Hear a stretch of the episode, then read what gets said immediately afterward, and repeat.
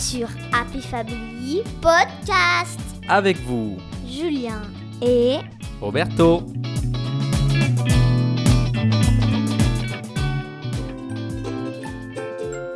Aujourd'hui, nous allons parler d'un livre que j'ai lu récemment, Le miel de la rue Jean Moulin. C'est une histoire d'amitié et de vivre ensemble. Pour nous en parler, nous avons invité son auteur, Rémi Courgeon, romancier et illustrateur. Bonjour Rémi. Qu'est-ce qui vous a donné envie d'écrire ce livre? D'habitude, quand j'écris des albums, c'est une envie que j'ai. Voilà, j'ai un sujet, je me dis tiens, euh, je vais écrire. J'ai une idée dans la tête, je commence à écrire, puis dessiner, puis réécrire, puis chercher une fin, etc. Mais souvent, c'est une petite étincelle comme ça. Et puis quelquefois, l'étincelle, elle vient de l'extérieur. C'est-à-dire que là, dans le cas de ce petit roman, qui devait au départ être un album, parce que je suis un auteur d'album avant d'être un romancier, ce qui s'est passé, c'est qu'un ami m'a appelé en disant Écoute, je travaille dans une ville qui s'appelle Rissorangis.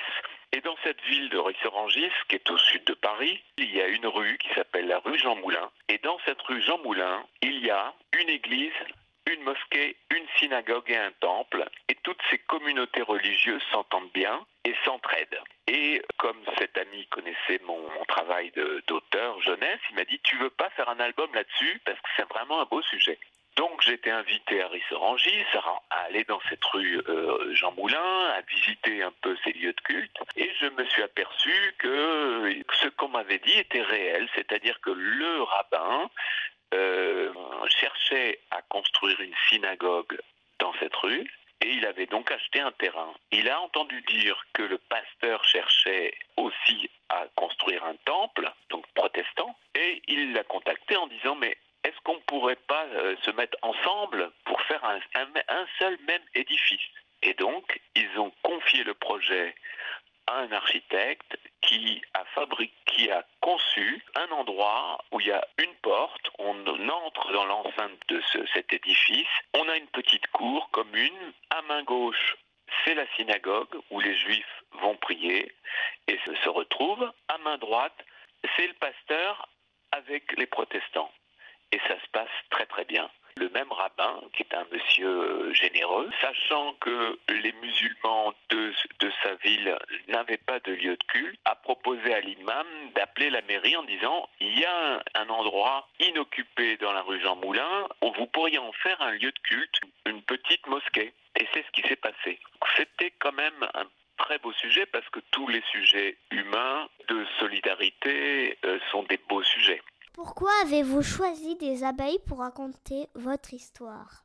Parce que d'abord, une abeille, à la base, elle n'est pas humaine, donc elle n'a pas de religion. Donc ça m'intéressait de montrer un, per- un personnage qui ne soit ni juif, ni musulman, ni chrétien, mais qui soit pas non plus forcément athée, mais qui ait un point de vue neutre. On pourrait dire aussi le mot candide en référence à un personnage de Voltaire qui est un jeune homme qui apprend la vie et qui voyage et qui au début de l'histoire ne sait, pas grand-chose et se fait une philosophie en voyageant. Candide, c'est donc une espèce de vision simple jugement. Et je me suis dit qu'en plus de ça, une abeille, c'était super parce que c'est un petit drone, un petit drone qui va me permettre de survoler toute une, toute une, toute une rue et aussi avec cette histoire que tu as lue où euh, toutes ces abeilles doivent butiner et polliniser toutes les fleurs du quartier. Et donc forcément, euh, je me suis rendu compte très vite que ce qui était intéressant, c'est que les fleurs euh, se retrouvent dans cérémonies religieuses,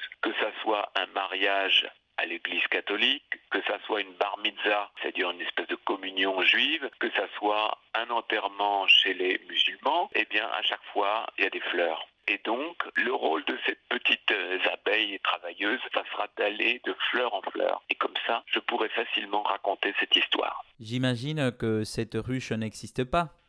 Sûr, évidemment, évidemment, la ruche n'existe pas, mais le truc qui a été absolument formidable dans cette aventure, quand le livre est sorti, il a été offert à tous les enfants, euh, tous les écoliers de Rissorangis. C'était leur rue Jean Moulin, leur quartier. Ils étaient très fiers. Ça a été une très belle fête. Et celui qui m'a fait le, le, plus la fête, parmi tous les gens que j'ai rencontrés à Rissorangis, c'est un monsieur extraordinaire qui est devenu un grand ami et qui était apiculteur. Quel est le message que vous avez voulu transmettre dans votre livre je crois que c'est pas du tout un cliché de parler de tolérance, de parler d'ouverture d'esprit, de parler de respect de l'autre, de solidarité, d'amitié et de non-jugement. Très souvent, les gens jugent avant de comprendre. Or, c'est l'inverse qu'il faut faire. Il faut d'abord comprendre pour pouvoir juger. Le le, principal message, c'est la paix entre les gens, même euh, travers leurs différences. Si je voulais aller plus loin, je dirais même qu'on devrait être euh, attentif et soucieux aux différences. C'est-à-dire qu'on est à la limite, c'est beaucoup plus intéressant de rencontrer quelqu'un de différent que quelqu'un qui vous ressemble à l'identique. C'est pas très intéressant. Ce qui est très intéressant, c'est le mélange, c'est le, mélange des cultures, le mélange euh, des points de vue, c'est les échanges d'idées, même quand on n'est pas d'accord, même quand on n'a pas la même vision. C'est ça qui est intéressant. Mon, point de vue, c'est aussi qu'il faut, ça ne devait pas juste être une leçon, une espèce de leçon de morale ou une, leçon de vie. Ça devait être surtout une histoire où on s'amuse, où il y a plein de péripéties on ne sait jamais trop ce qui va se passer, il y a un challenge. C'était très amusant aussi de créer une tension. Je me suis beaucoup amusé à le faire.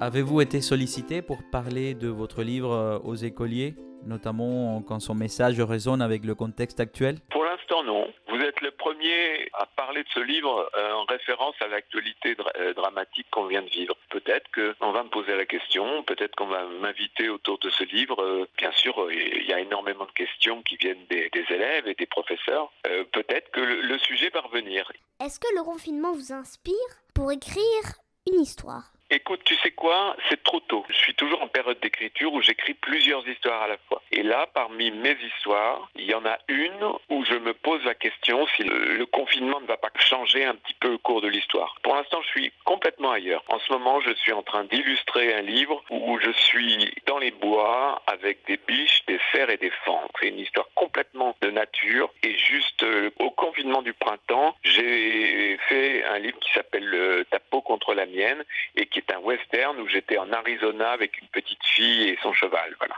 C'est vrai que cette période de confinement, pour un dessinateur, on a l'habitude d'être dans sa bulle et de, de dessiner ou d'écrire. Voilà. Donc euh, c'est pas très nouveau pour moi d'être confiné.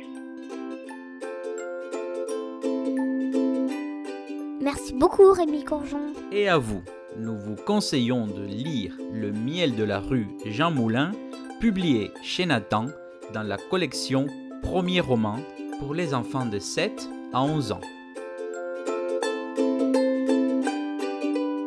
Et ainsi se termine notre épisode d'aujourd'hui.